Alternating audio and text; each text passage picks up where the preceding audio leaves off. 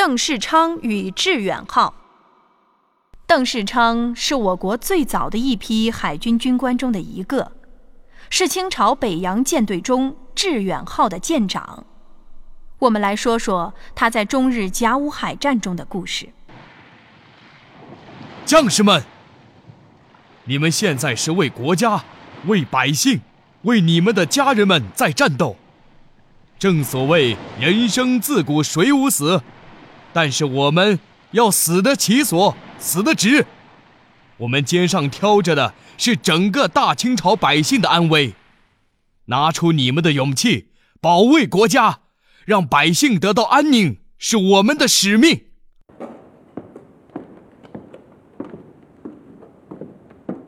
大人，其实我很惶恐。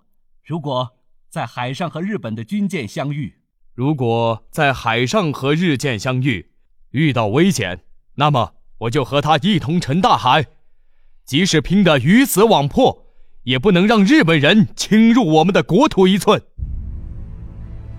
这时候，战斗的号角吹响了，他们竟然遇到了日本的舰队。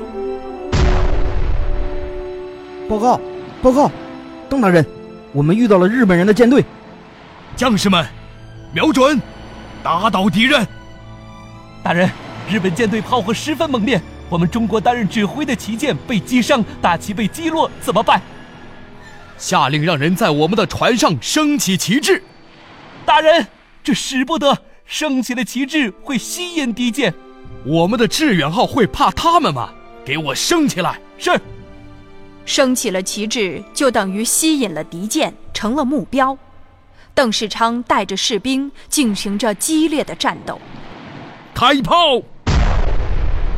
大人，我们的致远号被击中了，已经开始倾斜了。开炮啊！继续轰！大人，我们没有炮弹了。没有炮弹了，将士们，我们现在就算是死，也要拿出我们中国海军的威风来。不要害怕，不要慌张，你们怕不怕？不怕。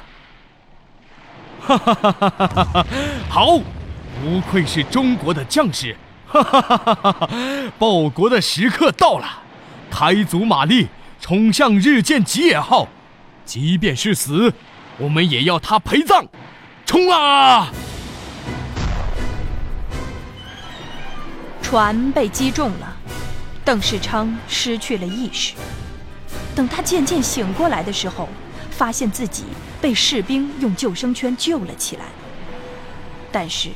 他的身边一片狼藉，他的士兵全部沉睡在了海底。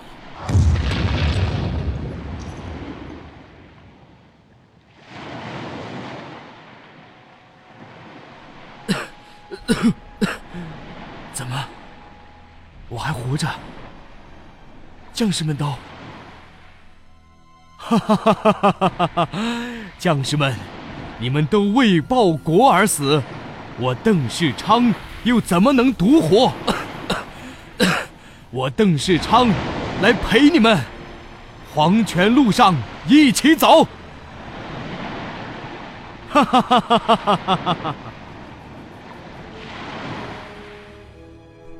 邓世昌誓死与军舰共存亡，他就这样沉没于波涛之中。